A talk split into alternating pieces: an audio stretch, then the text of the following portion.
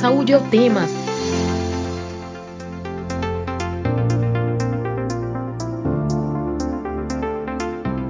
Olá, ouvintes da Rádio Universitária FM 99.9 MHz e Paulo Freire AM 820 kHz. Todo mundo sente uma dor de cabeça de vez em quando e acaba tomando o remédio por conta própria para passar. No geral, a gente acha que é algo relacionado ao estresse do dia a dia, mas também pode ser uma enxaqueca. Porém, você sabe qual é a diferença entre dor de cabeça e enxaqueca? No Saúde é o tema de hoje nós vamos conversar sobre dores de cabeça e enxaqueca.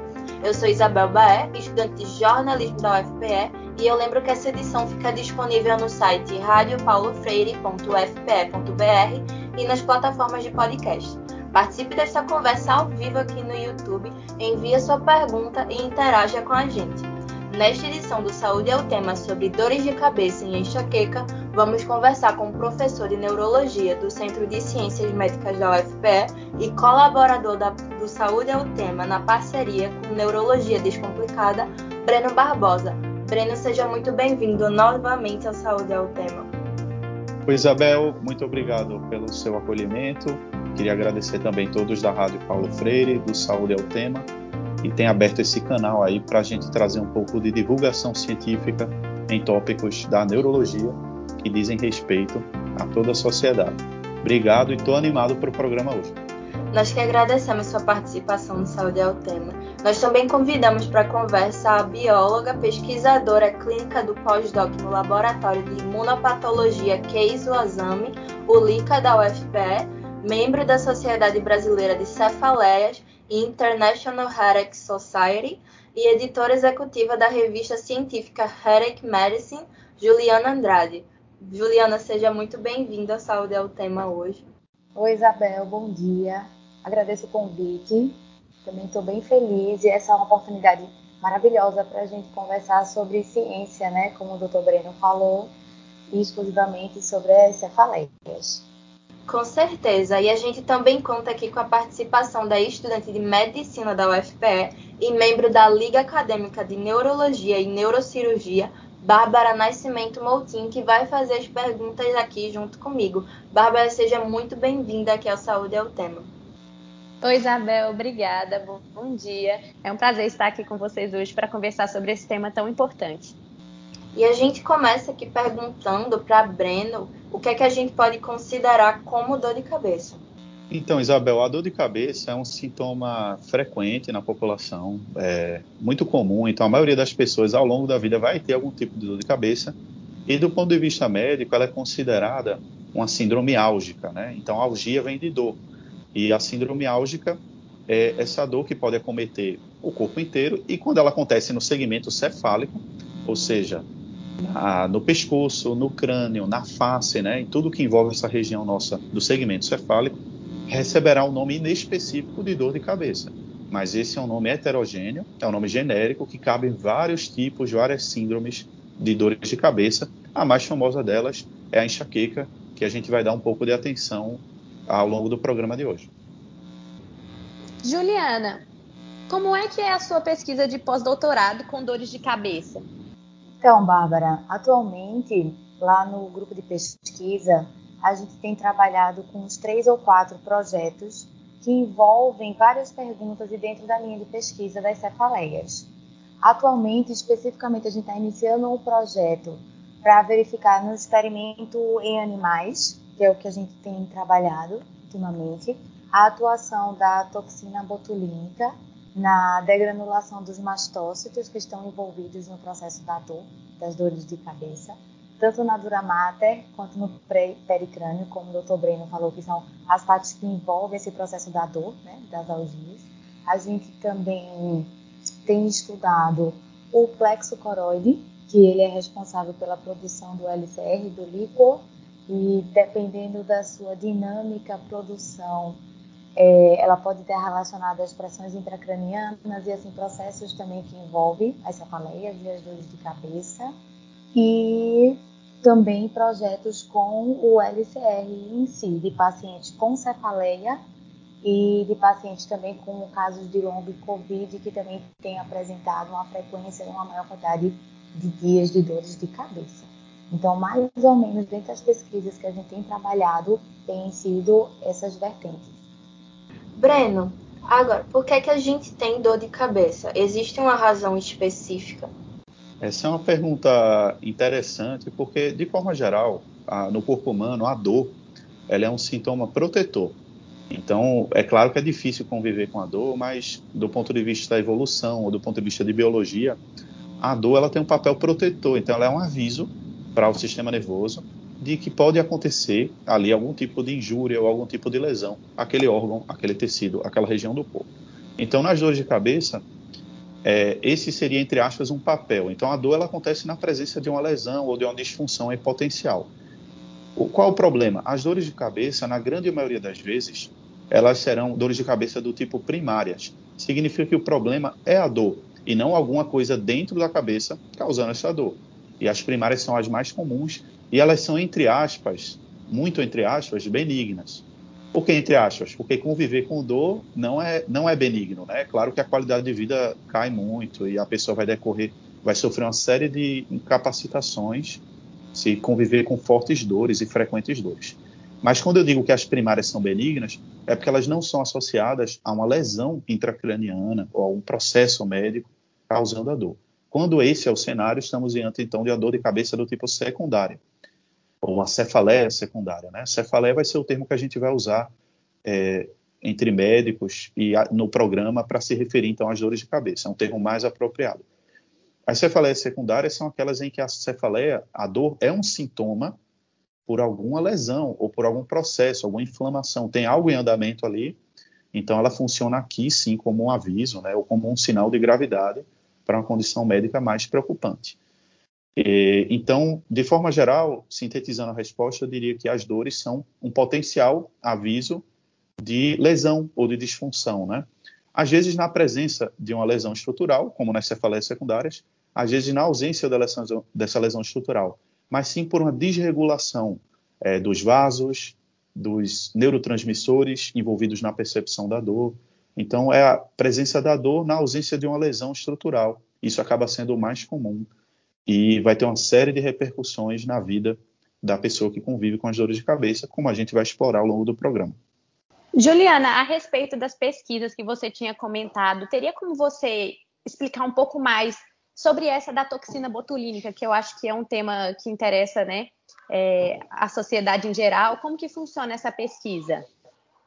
É, bem, Bárbara, essa pesquisa ela está, na verdade, sendo iniciada por um aluno nosso, também é acadêmico de medicina da UFPE. Na verdade, a ideia com esse projeto, já, já existem muitas pesquisas publicadas sobre a atuação da toxina botulínica na enxaqueca em si, mas a nossa ideia é tentar trazer uma outra visão e ser mais um experimento, porque na verdade, o doutor Breno pode até falar dentro da, do, do, entre os próprios neurologistas, nos congressos, na discussão científica sobre a atuação da toxina botulínica na enxaqueca, ainda é um pouco divergente, um pouco e é bastante discutida ainda os resultados, se são efetivos para todos, porque para alguns não são.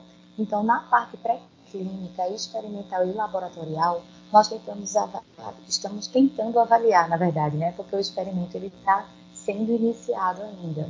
Então, no experimento em animais, nós vamos tentar avaliar os pontos dessa toxina botulínica, se ela realmente atua na degranulação dos mastócitos, que são, vamos dizer assim, agentes atuantes nesse processo de dor, como o doutor Breno comentou, e envolvidos as dores das cefaleias, né, dores de cabeça, e também se essa atuação em qual camada, vamos dizer assim, nessa parte da cabeça ou do cérebro, e até onde essa toxina botulínica ela vai é, chegar. Uma camada mais superficial no pericrânio, se ela tem relação e chega na parte da dura mater, então a gente está verificando tanto é, que também já é discutido locais de atuação e de aplicação dessa toxina botulínica nas áreas da cabeça, bem como nessas áreas de sutura, de relação do processo da dor entre pericrânio e dura mater e poder também assim a gente trazer resultados e lançar mão tanto para confirmar uma série de dados que já existem, como também ser mais uma questão informações a mais sobre essa utilização da toxina botulínica no tratamento da enxaqueca.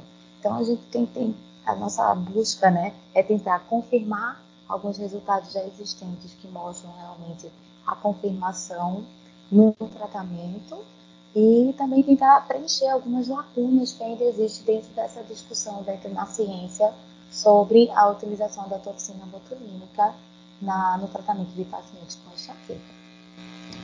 Juliane, e você poderia esclarecer para os nossos ouvintes o que seria essa, essa toxina botulínica? Como você perguntou da questão do projeto do modelo experimental em animais da atuação da toxina botulínica e como seria, né, o que, que seria a utilização da toxina botulínica para o tratamento das enxaquecas? É porque, na verdade, de a grosso modo, a toxina botulínica ela vai atuar bloqueando aqueles neurotransmissores que são responsáveis pelo sinal de dor no cérebro. Então, ela vai atuar fazendo com que a pessoa não sinta dor. Então, a gente está tentando verificar em laboratório é, como é que ela atua a longo prazo e as áreas específicas dessa atuação mais efetiva nesse bloqueio. É, Breno, eu queria te perguntar se a dor de cabeça pode estar relacionada a algumas doenças e se sim, quais? Sim, então, como eu falei, as dores de cabeça do tipo primárias são aquelas em que a doença ou o problema é a própria dor. Mas às vezes a dor de cabeça é um aviso de outras condições médicas que estão se manifestando e a dor de cabeça surge como sintoma. São então as cefaleias do tipo secundário. E aí quais são essas doenças? Né? Então doenças diversas. Para vocês terem ideia, existe um manual, um manual que eu recomendo vocês, eh, os que tiverem maior curiosidade, pesquisarem, né? Que é a classificação internacional das cefaleias. É um grande manual aí que consta lá todos os tipos de dor de cabeça e lá vai ter um grupo especial que são as cefaleias relacionadas a outras doenças, né, a outras patologias. Mas, é, de forma mais abreviada aqui, eu citaria, então, primeiro, doenças sistêmicas, doenças gerais. Então, todos nós, quando temos um quadro viral, né, seja uma arbovirose, como a dengue, uma chikungunya, ou seja um quadro gripal, como aconteceu no vírus da influenza, ou uma síndrome de vias aéreas, como aconteceu na Covid, muitas pessoas tiveram dores de cabeça relacionadas a esse processo sistêmico. Então, essa é uma primeira situação. Eu diria que quadros sistêmicos, quadros virais, né, infecções, vai vir a febre, vai vir a mialgia e vem junto também a dor de cabeça, a cefaleia. Outra situação que poderia causar dores de cabeça seriam, por exemplo, pessoas que têm é, síndromes álgicas outras, como a fibromialgia, como as dores cervicais, as cervicalgias. Imagina que você tenha uma lesão da coluna cervical ou dores frequentes da coluna cervical. Isso pode se manifestar também com um componente craniano, né, que seria uma cefaleia associada. Uma terceira situação, essa sim mais preocupante, é quando a dor vem por alguma patologia dentro do crânio. Então, por exemplo, lesões cerebrais, como um tumor cerebral que vem crescendo ali, né, então causam dor de cabeça, geralmente são dores de cabeça mais graves, mais incapacitantes, com piora progressiva em dias e semanas ou até dores de cabeças dramáticas, como as cefaleias em trovoada. Esse é um termo que se aplica muito bem porque parece uma dor de fortíssima intensidade, muito rápida na sua instalação, no seu pico, e que essas são as que mais preocupam os neurologistas. São geralmente situações de emergência médica, porque pode ser então uma lesão muito dramática, como uma ruptura de um aneurisma, né, causando um sangramento intracraniano, então AVC hemorrágico, é outra causa também, uma doença relacionada à dor de cabeça. Por último, eu queria falar uma que é uma situação que é muito comum e que não necessariamente é uma causa de dor de cabeça, mas são as lesões dos seios da face, que a gente chama de sinusites ou de rinocinusite. Então, se for uma sinusite do tipo crônica, ou seja, é aquela pessoa que tem uma certa alergia do nariz, dos seios da face, que tem uma situação de conviver com isso, isso não costuma causar dor de cabeça. Por outro lado, se for uma sinusite aguda, com a grave inflamação, então a pessoa vai ter a congestão nasal, vai ter a secreção amarela esverdeada, vai ter sintomas de tosse, de febre, de prostração. Então, por inflamar as estruturas da face, que são os seios da face, isso pode sim ativar uma dor que ganha uma projeção global no crânio. Né? Então, a cefaleia relacionada a uma sinusopatia aguda pode acontecer também mas essa é uma pergunta extensa, teria uma lista enorme de doenças. Eu falei aquelas que eu considero principais, né?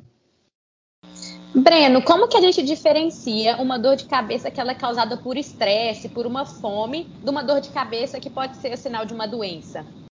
Bárbara, a, o estresse, a fome, a privação do sono, né? então são situações comuns na vida, até. todos nós passamos por isso. E as pessoas que já têm uma certa predisposição, ou que já têm a cefaleia primária, né? geralmente uma cefaleia do tipo tensão, podem piorar bastante a sua cefaleia nesses contextos que você falou. Então, é, estresse, fome e privação de sono, é, na verdade, não são causa da dor de cabeça, mas são fatores precipitantes ou fatores de exacerbação. Então, se você já tem uma dor de cabeça, imagina quem tem uma enxaqueca crônica, né? Ou que tem uma cefaleia do tipo tensão crônica. Quando a gente entra numa fase ruim, seja naquela semana de provas, seja numa semana de maior demanda no trabalho, ou de desgaste numa relação pessoal, numa privação do sono, esse vai funcionar como um gatilho, essa é a palavra que a gente usa, para que essa dor entre numa fase muito difícil, tá? Então, eu diria que elas não são causas, mas são fatores de exacerbação da, da, de quase todos os tipos de dor de cabeça, na verdade. Breno, e é muito importante a sua fala, que na verdade é seguindo essa ideia do que Breno abordou, é o que a gente tenta trazer como conscientização durante esse mês chamado do Maio Bordeaux, né?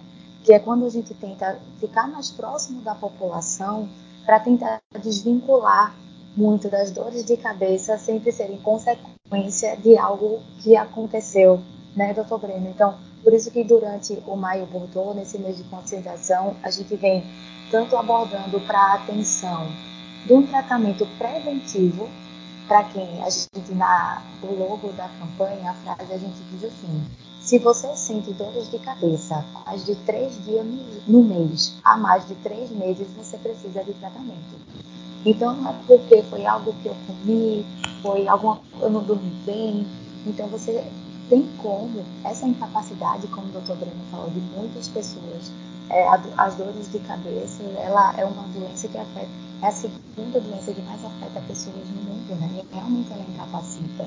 Então você pode ficar atento a ter um tratamento preventivo e não só abortivo, como a maioria das pessoas que têm dor de cabeça focam.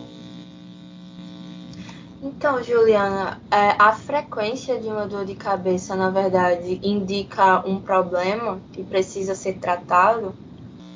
No caso, não somente a enxaqueca, que é o que é mais intenso, ou qualquer tipo de dor de cabeça e a sua frequência é um problema a ser tratado. A gente está te ouvindo. Isso, porque a, as cefaleias existem mais de 200 tipos de, de dor de cabeça, vamos dizer assim, e elas são classificadas a grosso modo dentro de vários detalhamentos em relação ao quantitativo mesmo, a quantidade de dias por mês e por ano. E Breno, quando é que uma dor de cabeça evolui para uma enxaqueca? Então, a dor de, a enxaqueca, Isabel, nada mais é do que um dos tipos de dor de cabeça. É até a mais famosa, eu diria, né? Então, as pessoas usam com frequência essa, esse descritor, né? Dizem, ah, hoje eu tive uma enxaqueca. Ah, mas no outro dia não foi enxaqueca, foi uma dor de cabeça. Então é importante a gente aproveitar esse momento aqui do programa para é, falar um pouco melhor sobre esse conceito. Então, enxaqueca é um dos tipos de dor de cabeça. Fica no grupo das cefaleias primárias, que são aquela, aquelas, como eu falei, que não são exatamente uma lesão dentro do cérebro, mas sim a dor é o problema. Então, a enxaqueca é a mais famosa, mas a mais comum se chama cefaleia do tipo tensão. Ela já foi chamada de cefaleia tensional no passado, e esse é um termo que a gente está evitando tensional, porque ela não necessariamente é fruto do estresse ou da preocupação. Também seria piorada por isso. Mas, como eu falei, todas as dores de cabeça podem piorar no contexto de tensão ou de preocupação. A cefaleia do tipo tensão ela ganha esse nome porque o tipo de dor se assemelha mais a um aperto ou a uma pressão ou uma sensação de peso na cabeça, diferente da enxaqueca, também chamada de migrânia, é outro termo que é um sinônimo da enxaqueca, que é uma dor do tipo latejando, é aquela dor pulsátil, né? E que costuma ser de maior intensidade, costuma vir junto com a náusea, com o vômito, com a grave intolerância à luz, que é a fotofobia, ou aos sons, que é a fonofobia. É a fonofobia. E a enxaqueca ela é uma grande conhecida nossa dos neurologistas, é, são décadas de estudo, né? tem, uma, tem uma ciência muito bonita por trás da, da enxaqueca, de como ela acontece, de fenômenos no córtex cerebral, de ativação do hipotálamo, da depressão cortical alastrante. Então, é um, é, uma, é um caminho muito bonito de entender como funciona a enxaqueca. Então, quando a gente pensa na enxaqueca, não é que você tem uma dor de cabeça que evoluiu para enxaqueca. É que você, desde o início, já tem uma dor de cabeça com esse jeito, com essas características, com esse fenótipo de ser unilateral, de ser pulsátil, de ser de maior intensidade. Ela vai piorar com esforço físico. Então, imagina que ela está levinha ali, você sobe uma escada ou tenta fazer uma atividade física. Ela tem essa grave piora com a atividade física e vem junto aí com a náusea, com os vômitos, foto e fonofobia. E a, a enxaqueca ela pode ser episódica, que é aquela pessoa que tem uma crise de vez em quando, ou ela pode ser crônica, que é quando a gente tem dores frequentes, seja mais de 15 dias no mês, que já seria uma necessidade de você ter uma avaliação, ter um tratamento, ou pessoas que, mesmo que ela não seja crônica, é, como a Ju falou, elas têm dores pelo menos três dias por mês, mas que sejam de forte intensidade, que traga prejuízo. Então, esse é um paciente que vai merecer também avaliação e tratamento, porque a notícia boa é que tem sim tratamento, gente. Então, tem pessoas que melhoram bastante a qualidade de vida quando tem o diagnóstico apropriado, e com o diagnóstico apropriado, os médicos conseguem oferecer um caminho do tratamento que vai ter várias medidas. Uma delas é a toxina botulínica, como a Juliana explicou um pouquinho mais cedo para a gente. Antes de eu passar para a Bárbara fazer a pergunta dela, eu queria te perguntar, é, quando um paciente ele vai se consultar com um médico para tratar as dores de cabeça, ele vai se consultar primeiro com um neurologista ou com outro médico que vai passar é, esse paciente para um neurologista? As dores de cabeça são situações tão comuns, estão entre aí, eu, eu diria, entre o top 5 da, dos sintomas médicos mais comuns né, na população geral. E aqui eu estou falando de tudo, de hipertensão, de diabetes. Então, dores de cabeça está nesse grupo aí. É, então, por ser muito comum, todo bom médico, mesmo generalista, deve sim ter treinamento, né? E na faculdade, a Bárbara está na faculdade, então faz parte do treinamento de um médico generalista fazer essa avaliação inicial e até sim começar um tratamento nos casos menos complicados. Eu digo isso para a gente não achar que é exclusivo do neuro, de forma alguma. Qual o paciente que vai para o neuro? Aquele que geralmente tem dores de cabeças mais difíceis, atípicas, né? ou que não estão respondendo bem aos tratamentos iniciais, geralmente começados pelos generalistas. Então, sim, o neuro é o, o neurologista, né? o médico especialista que tem formação nisso.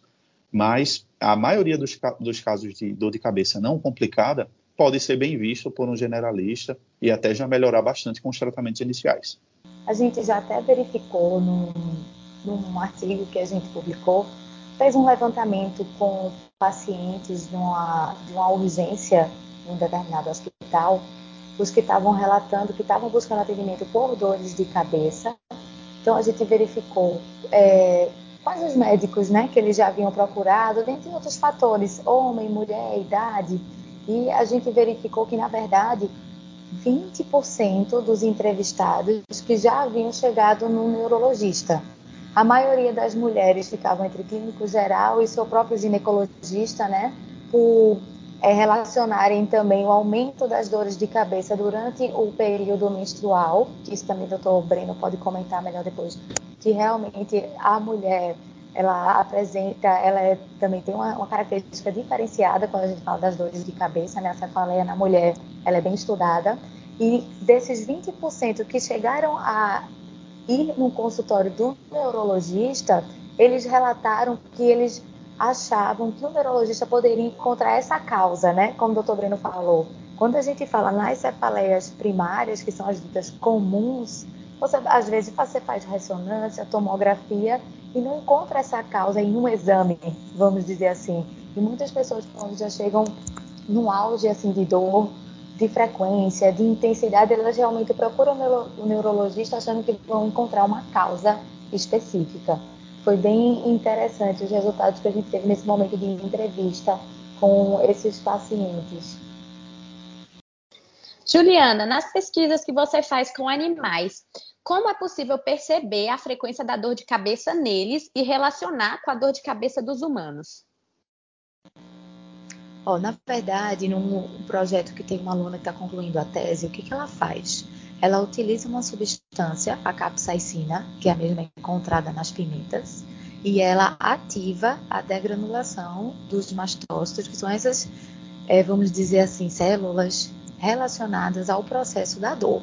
Então, é, no momento de manipulação em laboratório, ela ativa o, o animal liberar substâncias relacionadas à dor e depois, no caso do projeto dela, ela está verificando a atuação da melatonina, que também é um outro fármaco, um hormônio utilizado também em pacientes com dores de cabeça e ela verifica o quanto que a melatonina ela consegue é, ou retardar, frear ou inibir a degranulação, ou seja, a atuação dessas substâncias da dor nesses animais. Aí ela depois verifica na parte histológica, ela faz lâmina e, e quantifica essas células relacionadas ao processo de dor. E a partir Entendi, muito interessante. É conhecido, veja, aí como já é conhecido que nos humanos essas, esse mesmo processo para as dores de cabeça ocorre, então, por isso que a gente consegue relacionar e estimar o quanto esse resultado seria positivo também quando a gente já entra na parte dos estudos clínicos e de fármacos, que são as etapas, né, dentro do, do da pesquisa científica na parte de saúde, a gente tem essa parte experimental, laboratorial, que são os experimentos pré-clínicos, depois a gente avança para a produção dos fármacos clínicos e depois verifica realmente a atuação já na fase 3 ou 4 na população humana. Breno, a gente tem uma pergunta do nosso ouvinte Kennedy Lacerda. Ele quer saber por que, que o uso de telas causa dor de cabeça e como estabelecer um limite de uso. Essa é uma ótima pergunta, porque esse é um mal do nosso tempo, né, gente? Então, com o mundo digital, isso ficou ainda mais aceso após a pandemia, a gente está cada vez mais exposto às telas e com a nossa vida vinculada aí a, ao uso do celular, do tablet. Em casa a gente vai ver os seriados. Então, é, o uso de telas ele tem sido bastante estudado né, em várias condições médicas. Vocês viram aí que tem associações com atrasos intelectuais nas crianças que têm uma exposição pre precoce às telas. Nos adultos, uma situação frequente é a desregulação do sono. Então, pessoas que dormem mal deveriam limitar né, ou evitar o uso de tela de noite. E para as dores de cabeça, é, eu não saberia dizer, Kennedy, se existe uma associação direta, ou seja, a tela causando dor de cabeça. Meu sentimento é que não. É, na verdade, quando a gente fica mais tempo na tela, isso é claro que isso é uma causa de você está modulando sua atenção, você está desregulando algumas situações do relógio biológico, né, como eu falei, da insônia.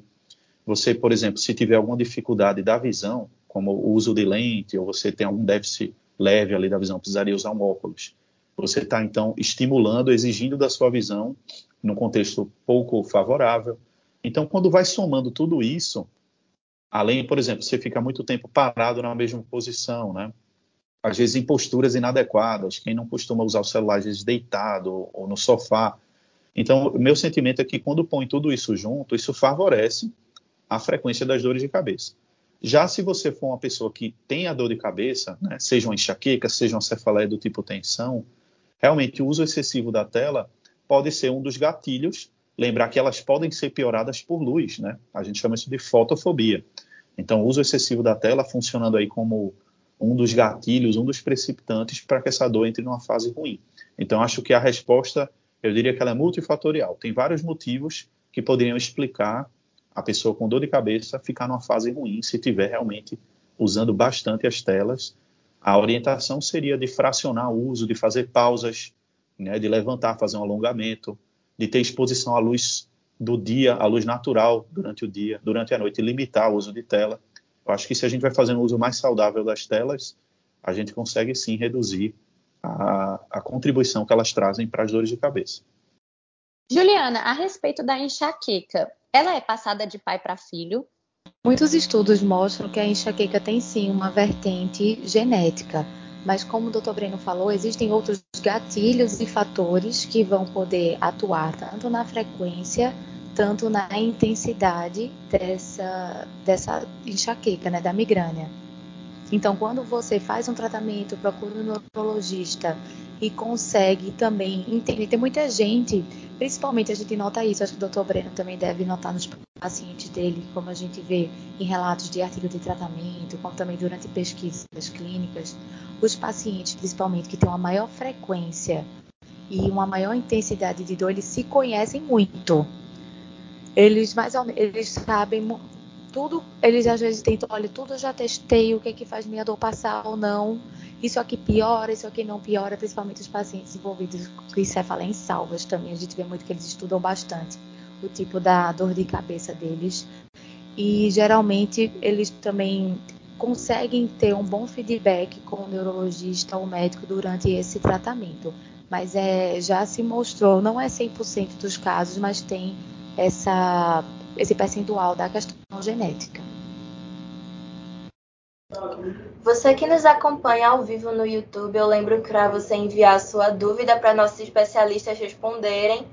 Hoje, o Saúde é o tema fala sobre dores de cabeça e enxaqueca. Recebemos o professor de Neurologia do Centro de Ciências Médicas da UFPE e colaborador do Saúde é o tema na parceria com Neurologia Descomplicada, Breno Barbosa, e também a bióloga, pesquisadora clínica do pós-doc no LICA da UFPE, membro da Sociedade de Cefa... Brasileira de Cefaleias e International Headache Society, e ela também é editora executiva da revista científica Headache Medicine, Juliana Andrade. Eu também conto com a participação da estudante de medicina da UFPE e membro da Liga Acadêmica de Neurologia e Neurocirurgia, Bárbara Nascimento Moutinho, que está fazendo as perguntas aqui comigo.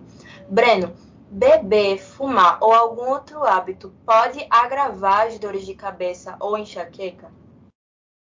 A resposta é sim. Né? Então, o, o tabagismo, de forma geral, é um péssimo hábito para a saúde, todos sabemos disso. Né? Infelizmente, as, as gerações dos nossos pais, dos nossos avós, não, não tinham tanto conhecimento, então era muito comum o tabagismo na, nas décadas anteriores. E hoje, mesmo com tanto conhecimento, infelizmente, ainda tem pessoas que, que praticam né, o hábito do, do, uso do tabaco. E entre os mais jovens, nós médicos vemos isso com muita preocupação. É, ele causa inflamação, acelera a aterosclerose, que é o depósito de gordura nos vasos, aumenta uma série de riscos de câncer, é, de AVC, de doença coronariana. Então, é, é, é ruim para a saúde como um todo. E por ser ruim como a saúde, acaba vindo junto com o cigarro outros hábitos, como sedentarismo, como perturbações do sono. Isso tudo vai desandar na piora das dores de cabeça. Mas não sei se dizer, é, não sei dizer se o tabagismo, se a nicotina per si, ou seja, isoladamente, vai causar dor de cabeça. Já o álcool, esse sim, sabidamente, é um fator de gatilho aí para as dores de cabeça. É, eu não estou falando, gente, daquela dor de cabeça da ressaca, né? Ressaca é quando a gente faz uma ingestão aumentada do álcool, excessiva, e no dia seguinte ou nos dias seguintes vai ter sintomas decorrentes do sono que foi um sono entrecortado do álcool, da má ingesta de líquidos que a gente faz durante o uso da bebida alcoólica, então você tem uma certa desidratação, e tudo isso causa uma forte dor de cabeça. É, se essa pessoa já tem, entre aspas, o gatilho, o hardware, se ela já tem, já convive com a dor de cabeça, essa tende a ser uma cefaleia muito mais, muito mais intensa. E todos temos pacientes que já têm a enxaqueca e sabe, como a Juliana bem falou, sabe quais são os seus gatilhos, quais são os tipos de alimento, os tipos de privação que causam lá a dor de cabeça. O álcool é muito comum. E aqui eu preciso dizer que não é exatamente o tipo A, B ou C, ou seja, é vinho, cerveja ou destilados. Não, de forma geral, a exposição ao álcool pode ser um fator de causar a piora da dor de cabeça, né? Claro que alguns pacientes vão ter maior intolerância às bebidas de um certo tipo, outros vão ter maior intolerância ao vinho. E tem discussões, né? Porque o vinho tem os taninos, e será que isso é, um, é, um, é uma coisa que piora a dor de cabeça? Mas a minha impressão é que são discussões mais de relevância para pesquisa, mas que na prática a pessoa que tem dor de cabeça, ela tem que conhecer muito bem quais são seus gatilhos. E se o álcool é um gatilho conhecido, a pessoa vai se adaptar a isso, né? Seja na forma de não beber, ou caso prefira beber, porque é uma comemoração, porque é uma situação especial, fazer isso com toda a moderação, com a contenção aí dos excessos, né? E com a hidratação adequada para se proteger da dor de cabeça. Breno, normalmente, quando a gente sente dor de cabeça, é muito comum, né? Que a gente se automedique, pegue um remedinho em casa e toma, mesmo sem procurar um médico. Essa automedicação, ela pode estar mascarando a enxaqueca ou até mesmo outros problemas? O mais comum, Bárbara, é que as pessoas façam, façam uso de analgésicos comuns, que são principalmente a dipirona e o paracetamol, ou as suas marcas, tá? É importante dizer isso porque alguns pacientes acham que tomar a marca A, B ou C está tomando remédios diferentes.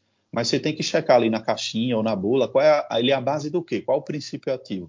Vocês vão ver que a grande maioria deles vai conter a dipirona ou paracetamol.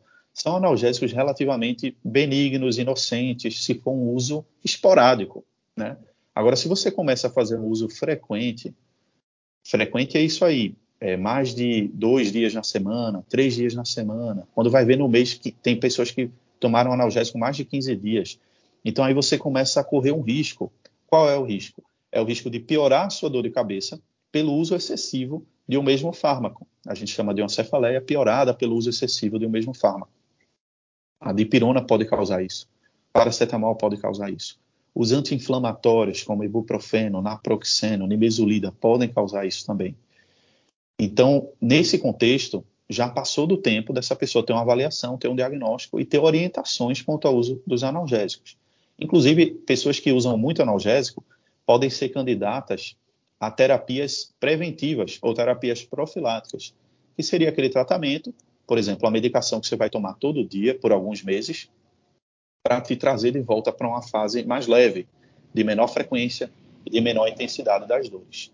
É, algumas pessoas vão ser candidatas a outras intervenções, como a toxina botulínica, como os bloqueios anestésicos né, de estruturas do pericrânio, é, etc. Né? Então, esse é um mundo da miscelânea e dos tratamentos avançados em cefaleia. Claro que esse tratamento já será realizado por um neurologista, geralmente especialistas em cefaleia.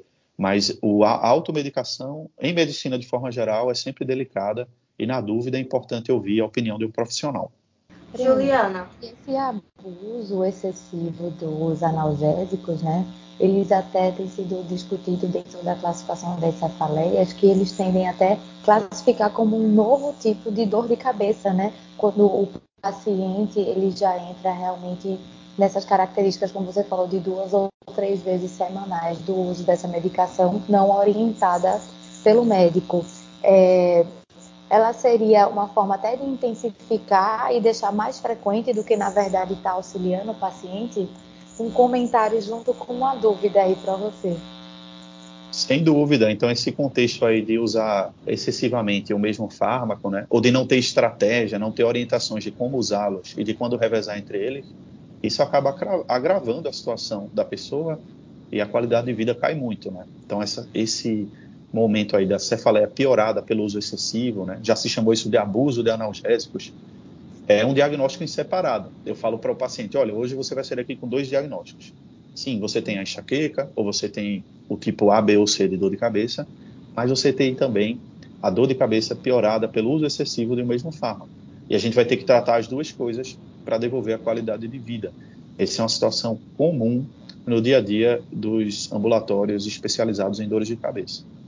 Juliana, é, eu queria saber, você já falou há um tempo atrás no programa que tem tratamento para dor de cabeça, né? É, agora, como é que é esse tratamento? Existem tratamentos específicos para cada dor de cabeça, principalmente para enxaqueca, que é um tipo bem comum e específico mesmo. E como é que é esse tratamento? Oi, Isabel. Então, sobre o tratamento da enxaqueca, eu vou passar para o doutor Breno responder melhor já que ele tem todo o know-how para responder para você sobre isso.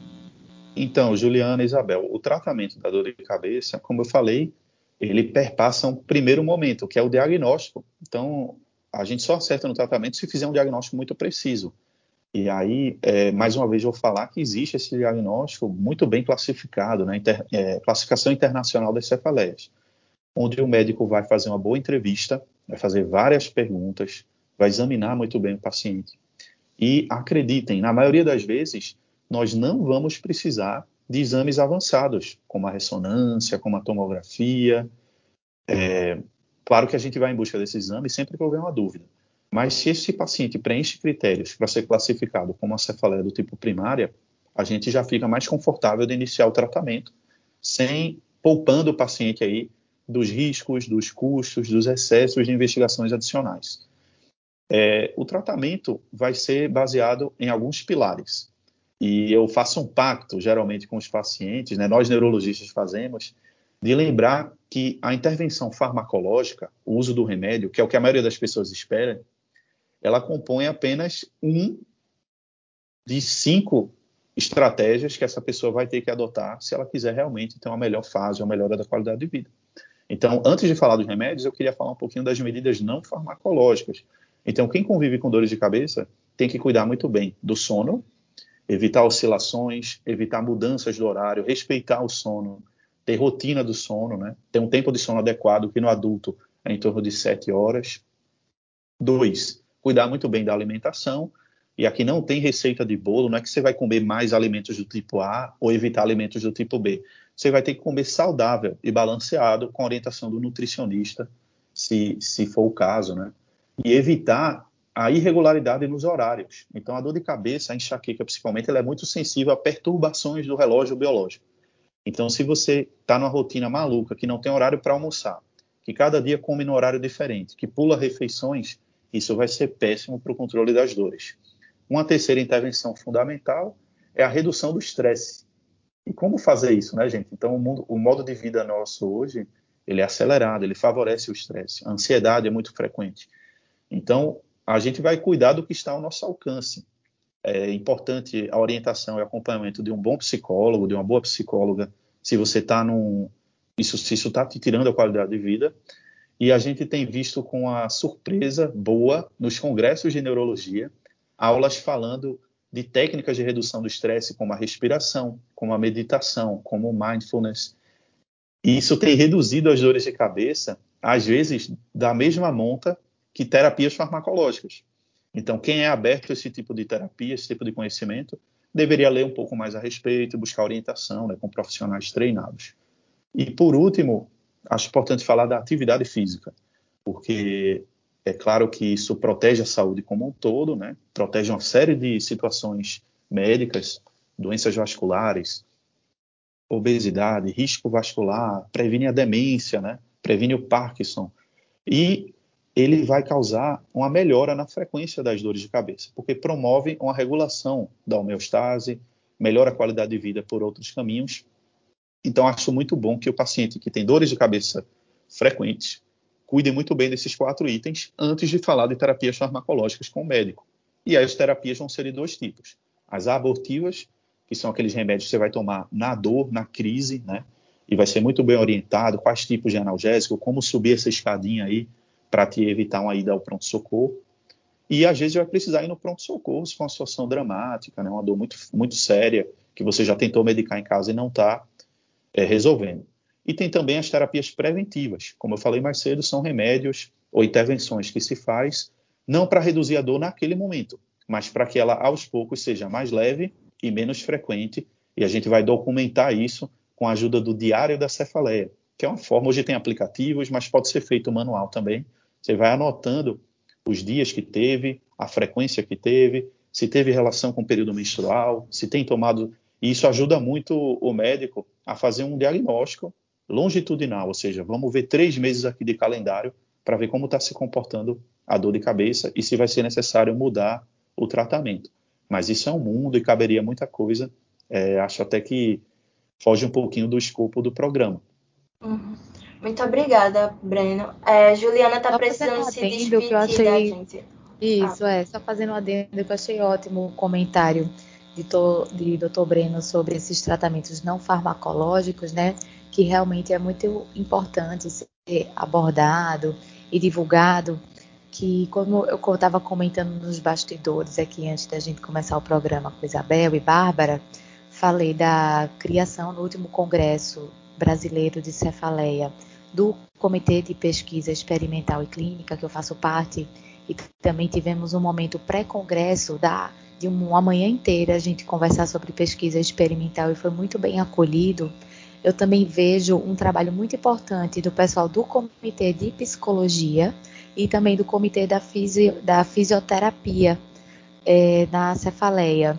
As meninas, o, eu falo as meninas porque o comitê é todo de mulheres da psicologia, elas fazem um trabalho muito legal, assim, de lives, de meditação, de respiração.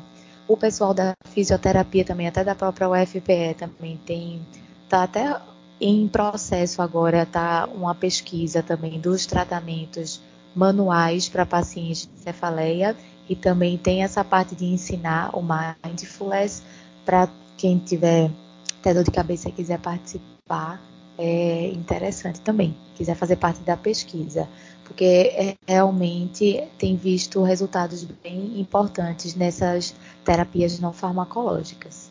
É, eu, eu, queria aproveitar a presença da Juliana, né? A gente está se aproximando do final do programa. Juliana, se você tiver um minutinho para nos falar um pouco, é, qual o papel de Pernambuco, qual o papel da UFPE no mapa aí da produção, né, do conhecimento, do engajamento das dores de cabeça a nível nacional. Eu falo isso porque eu tenho o maior orgulho é, de ter sido aluno do professor Marcelo Valença, né, que é uma referência nacional e internacional, gente, em dores de cabeça. E hoje ele trabalha de perto com a Juliana. É uma figura muito querida, muito atuante, né? É professor da universidade, já aposentado, mas assim, com extrema atuação, com extrema publicação. E eu, eu, eu, eu acho que Recife está nesse mapa, né? E queria ouvir um pouquinho, Juliana, como é a experiência de vocês como é esse grupo de pesquisa de vocês? Caso nossos alunos, nossos ouvintes queiram aprender um pouquinho mais. Breno, interessante que a gente está é, finalizando um livro que é a História da Sociedade Brasileira de Cefaleia, que esse mês faz 45 anos. E fui incumbida de escrever um capítulo sobre o comitê que foi recém-criado e por curiosidade eu fui fazer um levantamento, né? Quais são os centros de pesquisa em cefaleia que a gente tem no Brasil, de pesquisa experimental e pesquisa clínica? E também o outro colega no outro capítulo fez o levantamento do, dos autores que mais publicaram na revista científica da Sociedade Brasileira de Cefaleias. E dentro deles está o professor Marcelo Valença, está o doutor Pedro Sampaio, que também é daqui de Recife, tem Daniela Araújo, que é a professora de fisioterapia, que faz parte do comitê de fisioterapia. Então, realmente, Pernambuco ele está bem conhecido, né? Vamos dizer assim, quando a gente fala na parte principalmente de pesquisa e atuação sobre cefaleias. Como você mesmo comentou, é, Dr. Marcelo ele é um grande nome dentro das cefaleias e ele formou um grande grupo né? Ele sempre comenta que você teve uma época de participação de iniciação científica com ele. A professora Daniela da fisioterapia foi aluna de mestrado e doutorado.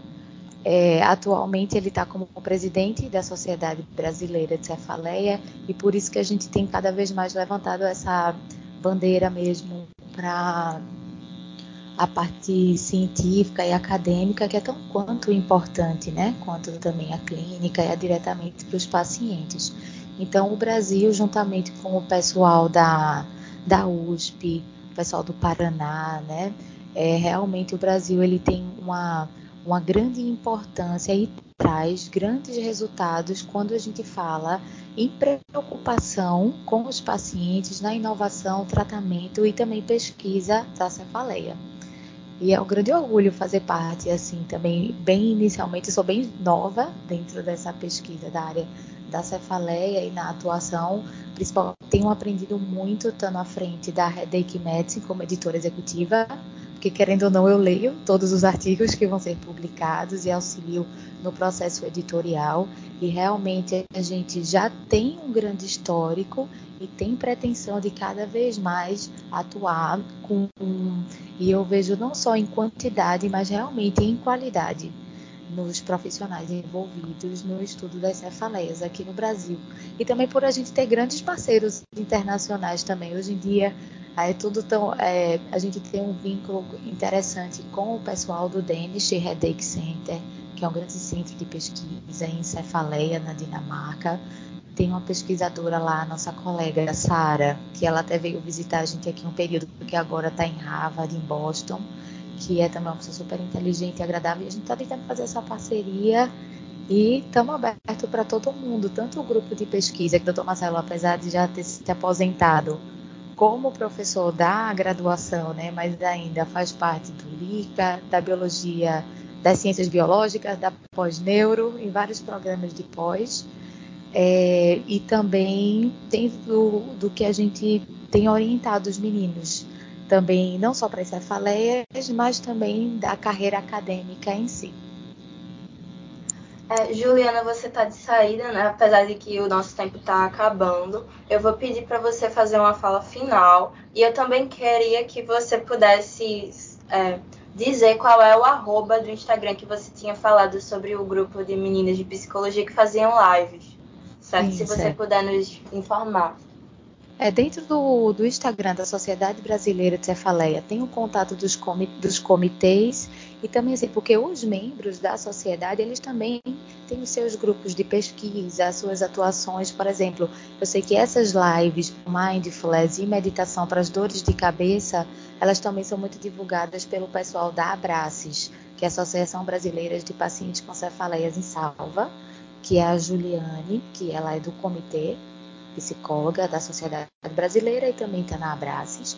Quem quiser participar do projeto do pessoal da fisioterapia com terapias manuais, vai procurar o arroba do LACOM, que é o Laboratório de Controle Motor da UFPE, da professora Daniela Araújo, e do nosso grupo de pesquisa, que é o Advances, o Avanços em Neurociência, e também agora tem especificamente em cefaleias, mas quem quiser me encontrar, eu tô sempre lá no Lica. Muito obrigada, Juliana. A gente agradece a sua Foi participação. Uma oportunidade de grande aprendizado. Muito obrigada pelo convite, viu? Com certeza. É, eu vou passar a palavra agora para o nosso parceiro do Saúde é o Tema, né? o professor de Neurologia do Centro de Ciências Médicas da UFPE e também é, o coordenador de Neurologia Descomplicada, Breno Barbosa. Gente, acho que foi um bate-papo bem proveitoso hoje, né? Gostei muito de dividir esse horário aqui com a Isabel, com a Bárbara, com a Juliana. É, a gente torce para que esse momento seja regular, né? Todos os meses vamos guardar um horário para falar um pouquinho de temas da neurologia que tem interesse aí com a população geral. E o, o mês de maio foi o mês de maio Bordeaux, que foi a cor que escolhemos aí de conscientização sobre essa condição, que é, são as dores de cabeça, são as cefaleias, a enxaqueca é a mais famosa delas. Então hoje a gente tentou explorar um pouco esse assunto. Acho que o saldo é positivo. Gostei muito da presença da Juliana aqui, que ela tem sido uma pessoa de destaque na comunidade UFPE, na comunidade de, de produção científica, educação, divulgação científica com o trabalho dela e na produção intelectual nessa área das dores de cabeça, né? Que com maior orgulho eu queria dizer que nós da UFPE estamos entre os centros que mais publica em dores de cabeça no país todo, graças graças aos esforços de pessoas como a Juliana, como o professor Marcelo Valença, como o professor Pedro Sampaio, meu colega de departamento. E Estou muito animado com a parceria com a Liga, a Bárbara aqui representando nossos alunos da Faculdade de Medicina da Liga, e com a parceria com a rádio, representada hoje aqui pela Isabel. Muito obrigado pelo carinho e pela atenção de vocês. Nós que agradecemos, Bruno. Eu agradeço também novamente para a bióloga, pesquisadora clínica do pós-doc no LICA da UFPE, membro da Sociedade Brasileira de Cefaleias e a International Headache Society, e a editora executiva, desculpa, editora executiva da revista científica Headache Medicine, Juliana Andrade. É, eu também agradeço a estudante de medicina da UFPE, membro da Liga Acadêmica de Neurologia e Neurocirurgia, Bárbara Nascimento, que fez as perguntas aqui comigo. Bárbara, muito obrigada pela sua participação hoje aqui no Saúde é o Tema. Eu lembro que a vacina contra a Covid-19 está disponível para a população a partir de seis meses. Não esqueça de tomar a dose de reforço. O Saúde é o tema encerra por aqui. Essa edição fica disponível no site radiopaulofreire.fpe.br e nas plataformas de podcast.